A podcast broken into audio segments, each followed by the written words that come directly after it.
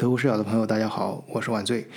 昨天跟一个听友聊天啊，那那听友对德国就感觉特别好啊，这个说这个德国人素质高啊，这个高到什么程度呢？说你看现在这个德国不是第二次 lockdown 嘛啊，就就是全国封锁啊，呃还是硬封锁啊。你说这个很多城市可以说大部分城市都实行宵禁啊，就是晚上九点之后，如果没有什么特殊原因，就不让你出门了。呃，然后白天呢，大街上也冷清了很多啊，很多店铺啊，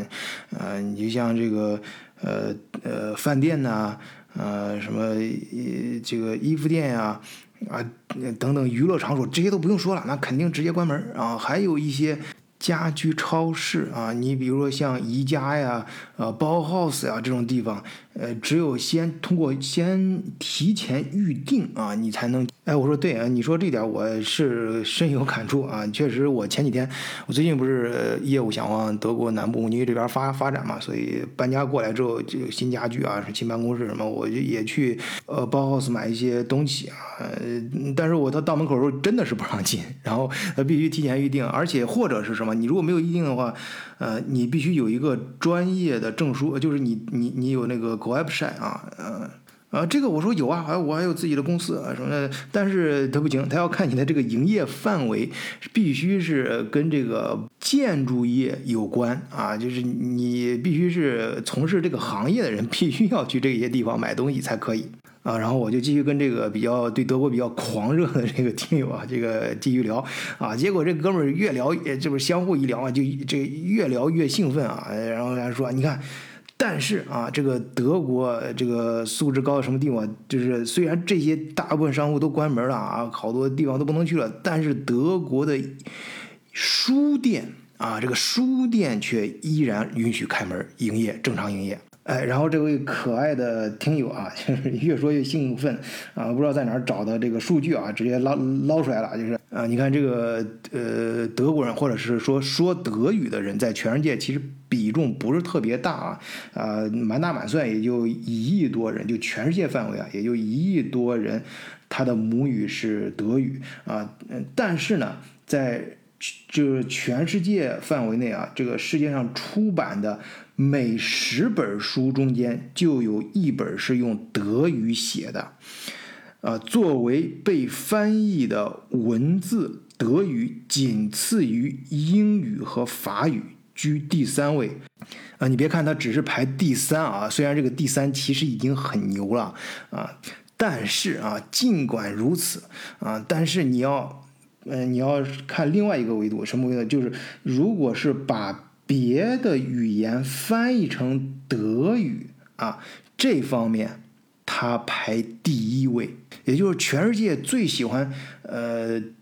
咱们中国人说那个海纳百川，就是把其他的语言呃知识什么都翻译成德语啊。这个咱咱德语母语的人，咱自己看到底这个这个全世界各个地方的知识什么样，对知识的这种渴求啊，这种吸纳的这种。呃呃量啊能力啊，这个在全世界排第一。哎，我听到这儿，我说行啊，这个这个这个听友还是有料的。我说这个呃，但是我说听听听听，这这是这样，这个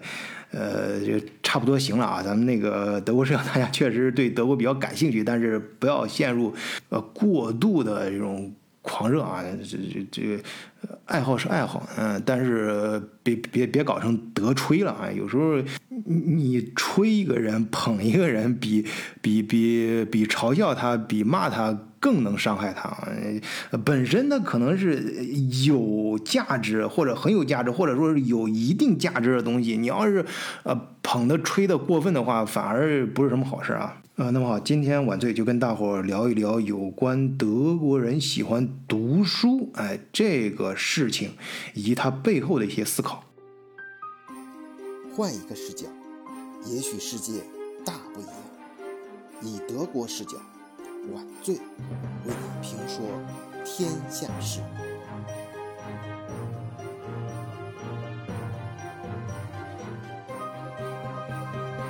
首先关于书店这个事儿，我得给大家说清楚啊。呃，德国，呃，陷入第二次封锁啊，这个场景啊，很多店铺啊都关门，老百姓生活是怎么样？我前面好几节目都跟大家聊了。呃，确实是很多店铺啊都直接关门了啊，开门也是非常有条件的啊。关于书店这个呢，呃，首先第一，德国很大城市，至少我所在的城市和我知道的城市，呃，图书馆是直接关门的啊。这个因为我自己个人的爱好嘛，有时候帮大家做节目也需要查资料什么，所以我我呃在汉堡。呃，图书馆也都每年都会办一个年卡，然后我也会给自己的孩子呃办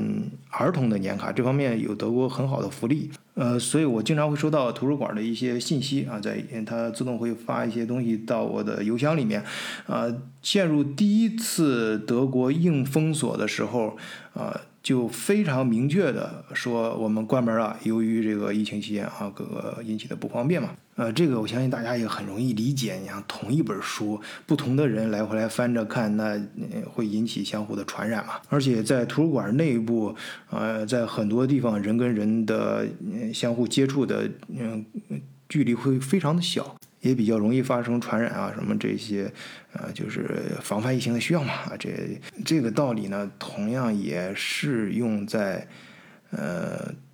书店。其实我觉得啊，我个人觉得，呃，但是呢，确实是德国的书店在疫情期间是开着门的啊。尤其是呃，我相信来过德国的朋友，如果你细心留意的话，都会发现德国。但凡是稍微像样一点儿的火车站啊，我们都不说机场这种地方了，只要是就是火车站，它都会有书店，而且书店里面人来人往的客流量还都比较大呃。我个人对这个还是蛮有记忆的啊，因为呃，我这几年就连续最近这嗯将近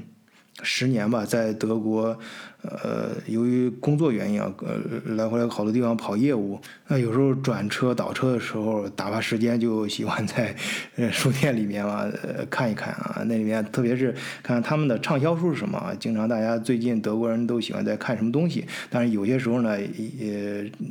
拜访客户啊，或者是朋友什么碰面时候，给给对方送一个小礼物什么，书店里面拿一些东西，哎，看着也比较呃气质上啊这一块比较到位。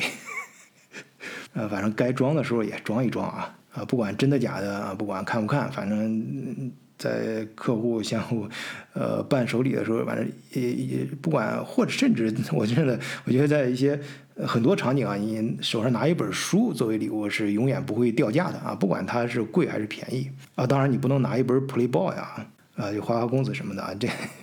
哎，这这块咱就不再跑题了啊！嗯，这个就更不能开车。我还是书归正传啊。我们说这个呃，第二次硬封锁的时候啊，其实书店还是有明确的框呃那个限制的。首先我自己就包括第一次也是，就就连书店的门口，它会很明确呃，非常的呃明确的标语啊，跟你说人跟人之间的距离啊，最开始是呃一点五米。现在很多地方都直接改成两米了，就是首先人的之间的间距的不停的那个书店里面也会不仅有标语，而且有广播什么的都会跟大家说。而且在书店现在很显最显眼的地方啊，都不再放什么是畅销书什么，而是呃很多跟呃防御疫情什么各方面有关的书籍。而且这个书店开门也不是所有的城市。呃，有些城市现在也是不是说大家都可以进啊，至少是限流的啊，至少很多城市这书店都是限流，就是呃进进门不能不能超过多少个人。啊，然后还有一些地方也跟那个现在包 house 什么一些一家呀政策差不多，需要预定啊才能去那儿取。呃，所以在这次疫情严重的期间，就是德国硬封锁这两次硬封锁的时候啊，德国书店很多书店依然开门，这确实是一个呃被人称道啊，从某些角度啊被人称道的事情。但是啊，这件事情啊，就是就咱跟。夸耀或者是各种吹牛呀，或者或加引号啊吹牛，呃，就到一定程程度就行了啊，差不多就得了，就别别别别吹的太过分。而且对于德国人啊喜欢看书这件事儿，真实的情况是什么呢？啊，第一，首先，呃，我刚到德国的时候，就是大约二十年前吧，呃，那我深有体会，德国人确实爱看书。我现在闭上眼睛回忆那时候的场景，你像经常坐火车，尤其是那时候学生期间嘛，拼拼周末票啊，快车不敢坐，坐坐慢车什么的。呃，在不管是在这个市内交通还是呃火车上啊，城市间的人，大部分人手里还真是。都会拿着一本书啊，不是，或者是在看报纸。呃，其实就在呃一两年前，我记得，呃，我说前年吧，在群里面还跟大家铺过一个我当时随手拍的照片，就是在德国公交车上，在司机驾驶的位置后面都会有一个书架啊，就是里面放着各种一样的书，然后大家可以随手去看、去翻、去看。但是我明显的感觉到这是过去了，因为现在在德国，呃，跟中国一样，那原来放书架的地方，呃，更多的是一个个大大小小的屏幕，啊，呃，然后人们手里拿的也更多的不再是书了，现在还有啊，不是说没有，但是更多的人手里拿的是手机啊，在看手机。啊，都是低头一族，而且最近更夸张是什么呢？我有一次夜里转车，就今年的事儿啊，哎，不是今年，去年的事儿。去年，嗯，我我突然发现，呃，那是在汉堡的一个区的火车站啊，叫。呃，哈布克啊，哈堡就是呃，在汉堡的听友知道啊，那就是类似于一个呃大城市的一个区啊，这样级别这样级别的一个火车站里面，它的呃走廊上就是后后后车地方，大家坐在长椅上都会有一个 USB 接口，而且它的公交车的很多座位旁边。都有 USB 接口，哎哎，就是这个政府啊，各个部门也没有那么的呃木讷啊，也不像中国说的这德国人脑子都是方的什么的啊，他他可一点儿不方啊，他他非常非常识时务啊，就是根据大家的爱好来啊，发现大家不再像以前那样子喜欢去看书了啊，都更多的是看手机，哎，他就就跟你。把书换成了 USB 接口，呃，把书架啊换成了 USB 接口。然后像德国的超市啊，很多地方也慢慢的现在开始提供 WiFi 啊，无线网络。嗯，高速火车上什么这些地方，这都是标配。但是咱们德国视角嘛，啊，咱们不能就说这些现象就完事儿了。这个现象的背后是什么呢？哎，我还有一点思考，就是德国人啊，之前是非常喜欢看书啊，现在呢也也很多开始。呃，看手机了啊，但是并不是说他不看书了。你要想他背后的原因啊，就是德国人这个特质他还在啊，就是他确实是喜欢获取知识啊。就刚才我们在开篇提到那样啊，你要说这个德国人这德语的书啊，在全世界可能嗯，只能要没有。英语和法语多，只能排到第三。但是，他呃把外界翻译成德语的书，按照这个维度来说，就是翻译我其他国家的语言为本国语言的这个量，在全世界排第一。这个是什么原因呢？哎，我在前面。就在上一期节目里也提到过，其实这个跟德国的环境啊有关系。我经常说这个，呃，咱们中国人说那个天时不如地利，地利不如人和，啊，其实，在真实的世界当中啊，我觉得天时和地利往往更重要一点，因为环境它往往决定了你在这个环境中存在的各个因素的。生长状态，呃，如果我们再往深处说的稍微深一点啊，呃，其实你像现代物理学上大家相对来说比较公认的一个理论啊，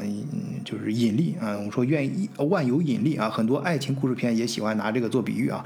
啊，什么引力什么的，这个人和人之间啊，其实呃，所有的物质之间存在的这种引力呢，最早是呃，大家认可的是牛顿这个说法嘛，就是苹果为什么掉在头上啊，掉在地上啊，砸在自己头上，是因为这个，呃，也有万有引力啊，是由于地球的引力啊。那地球为什么会产生引力呢？啊，是因为有质量。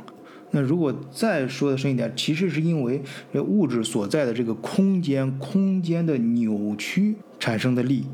呃，在《时间简史》里面，其实在也他也画过一个很形象的图啊。啊，当然我不自己本身在大学研究生也是学的物理学啊，这是我的辅修专业，我主修是理论数学。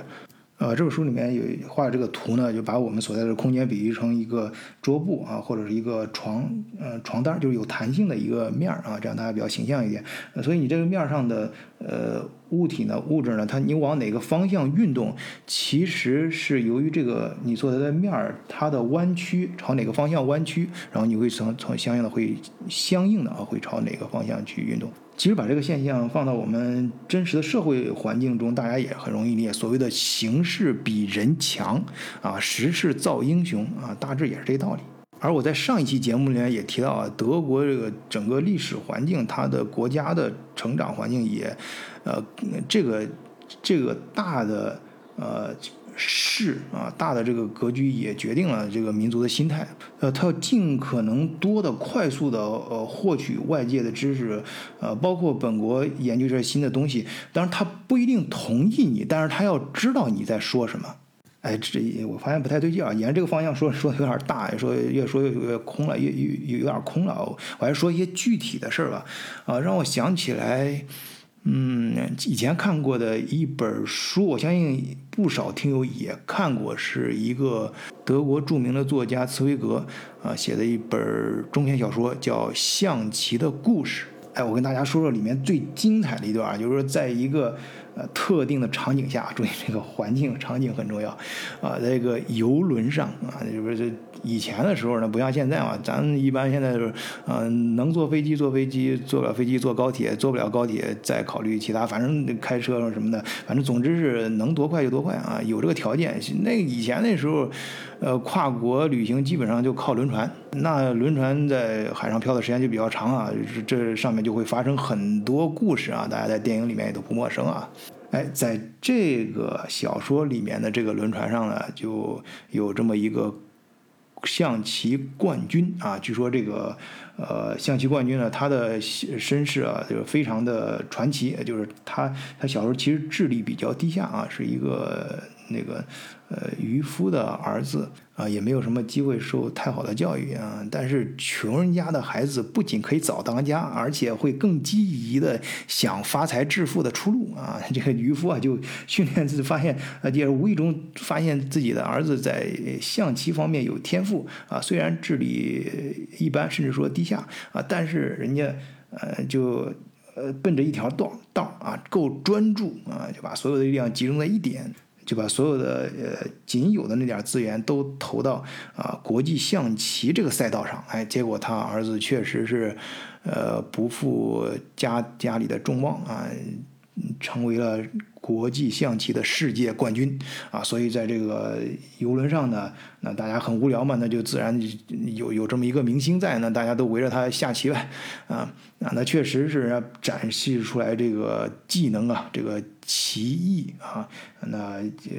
对周围这个平常的一般的这些呃业余爱好者，象棋的业余爱好者，那都是碾压式的。啊，直到遇到了一个来路不明的神秘人物啊，这小说里面说他是某某博士，这个国国际象棋的世界冠军遇到这个神秘的访客之后呢？突然发现啊，就像咱们前两年看到那个咱们这个国际什么大师啊，遇到了阿尔法狗一样，呃，怎么下都下不赢，怎么下怎么输，啊，平常都是自己碾压别人，这次被别人碾压了。那更令人传奇的是什么呢？这个这个博士啊，这个这个碾压世界冠军的这个象棋博士，他实际上，呃，他说他二十年都已经没有下过象棋了。那他为什么象棋的技艺这么厉害呢？这么出神入化呢？啊，这就要说到他曾经发生过一件非常曲折啊和不堪回首的往事。就是这哥们儿啊，其实他是犹太人，以前呢在二战的时候呢就被关进集中营了呗。要在集中营里啊，就关在这个哦，那个时候其实还是早期，就是希特勒迫害犹太人的早期啊，他呃也被作为嗯好像是囚犯那种待遇啊，被关在一个封闭的呃相对隔离的。房间里面像是被囚禁了一样啊，囚禁在房间里面，呃，反正是有睡觉的地方，有人送饭啊，定时定点啊。但是那跟现在这个疫情隔离空间那那是两个概念啊，那还是非常相当的枯燥啊。那时候也没有因特网什么的啊。这哥们儿枯燥了之后啊，你知道他本身。是学博士，就是学学这个大脑比较发达。你知道，有知识的人，他他他，你把他呃限制在某一个空间里，什么都不能接触的话，那是相当难受的。因为想法比较多嘛。那他枯燥到什么程度呢？就有一次他被提审啊，就是呃提就在那个在这个审审他的这个。军官外面坐那儿候审等的时候，等的时候突然发现啊，什么呢？就是这个军官挂的衣服啊，透透过这个衣服外面的这个褶皱啊，隐约的发现那个口袋里面放了一本书。哎，你知道这个被囚禁的人啊，这个呃，这个在这个时候。遇到了一个书，尤其是这个呃个人精神方面有比较高的修养的这些人啊，那就像这个久旱逢甘霖，就像穷凶极恶的这个人啊，这个狼看到肉一样，那对这个精神食粮的渴渴望和渴求啊，就让他鼓足了勇气，就把那本书给偷出来了啊。可是令他。大跌眼镜的啊，自己冒着生命危险偷来的这本书，啊，到到到这自己的那个小房间里面一看，哎，是一本棋谱，非常枯燥啊，没有任何情节啊，也没有什么嗯，这个颜如玉啊，也没有什么黄金屋啊，咱们不是咱们常说嘛，书里自有黄颜如玉，书里自有黄金屋。啊！但是这哥们儿被关的太无聊了，即便是一个棋谱啊，那对他来说，最后发现这这也是那个一个很好的东西啊。呃，就好比是咱们现在经常教育孩子嘛，就是你你们挑食啊，这不吃那不吃啊，最后这家长恼了，那是你不够饿啊，那饿你几天，看你吃不吃。啊，记得我们刚到德国的时候啊，那时候对中文的渴望啊，说最最。大家最喜欢的是什么啊？是方便啊！一般在国内都是啊，没饭吃了才就是懒得做饭了或者什么才吃方便面啊什么的。在德国啊，那都是真正啊，尤其是我们那以前那时候什么亚超什么这种中国食品没有那么的的多地方可以买的时候，那啊方便面那就是无价之宝啊！新来的接这个新生新来的时候啊，招待新生最好的方式就是新生从那个他的行李箱里面能搜出来几包方便面。啊，这也是为什么以前这几年说我我出国留学生啊，最珍爱的就是这个老干妈啊，这个所有出国留学生的女神啊，真正的女神是老干妈。啊，好，就不不不扯得远了，大家明白这个意思就行了。反正当时呢，即使是非常枯燥的一本。嗯，棋谱对他在他那个环境下，特定的环境下，对他的精神世界，那也是一个呃非常有价值的东西。于是他就开始看棋谱啊，我就反来覆去的看啊，最后那对这个这本书都翻烂了啊，实在太无聊了，把一个棋谱都像看一个很有意思的爱情小说一样，把它看得非常的啊入迷啊，翻来倒去，倒背如流。那最后就就被迫的啊，自己就是。呃，对这个呃象棋啊什么的就非常的呃了解嘛。那那对一个东西非常了解之后，就想伸手试一试嘛。啊，那最后他就想什么办法呢？哎，就把这个人家送来的面包吃的食品，把面包也呃捏吧捏吧啊，加工成各种各样的棋子，然后呢，把自己的床单儿啊当成棋盘儿啊，就是跟自己跟自己下棋。啊，他很快就对啊这种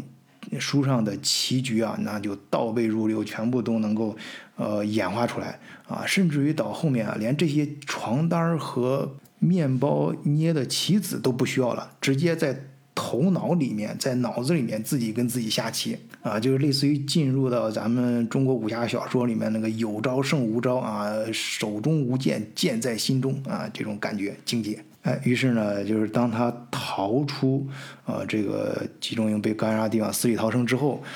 呃，自己都不知道自己的棋艺已经达到一个什么境界、什么高度了。哎，直到这次啊，自己居然可以碾压世界冠军啊，他才自己知道自己还是挺厉害的。呃，这本德语小说呢，其实大家有很多中文版啊，大家也可以自己看。呃，通过这个故事，大家可以感觉到啊，这个环境在特定的环境下，啊，这个人对这个知识的渴求啊，想看书的这个欲望啊，是怎么体现的？啊，其实啊，很多电视、呃电影里面也都说啊，说人生其实就是一盘棋啊，我基本上是同意这个说法的。而且我觉得，大部分时候你其实都是被被迫啊，强制的把你放到各种赛道上，啊，这个什么考场里啊，职场里啊，这个商场里啊，甚至是，呃，这个婚姻、什么社交各种光怪陆离的这种名利场里，呃，可以说啊，有人群的地方就有江湖，有江湖的地方就有棋局。其实我觉得啊，真实的人生往往更残酷，因为当你真的入场之后，你才发现啊，其实那不是一场场棋局，分明是一场场赌局。我们每一个人啊，只要你还活着啊，你别说什么这个佛系青年啊、油腻大叔啊、什么岁月静好啊、云淡风轻啊，其实这些都是面具。在这个面具的背后，都是一个个赌徒。哎，说到这儿，这个咱们听友啊，你不要不要紧张啊！我想说啊，就是其实人生啊，就大部分时间还都是平淡无无奇的。我在这儿绝对没有任何贬义啊，呃，这这其实也是我最近无意中看到的一个德国电影，就是呃韩国电影啊里面讲的，呃，就引发我的思考啊，就是。那我觉得跟跟说今天聊这个话题，还可以把它引入到呃，我们再深一点，引入到这个环就是环境对人的这个影响。呃，所谓爱德国人爱不爱看书什么的，要要看这个环境。所以在这个在这个这些特定的环境下啊，我们不是说每个人都是一个赌徒什么的，是只是在这个特定的环境下，在这个特定的一些场景，在某一个瞬间啊，从那个最惨。残酷、最真实、残忍的维度去看，你其实，在那一点，在那一个瞬间，就是一个赌场上的赌徒。在这个瞬间，你从来就没有什么真正的朋友，就像是你从来没有真正的敌人。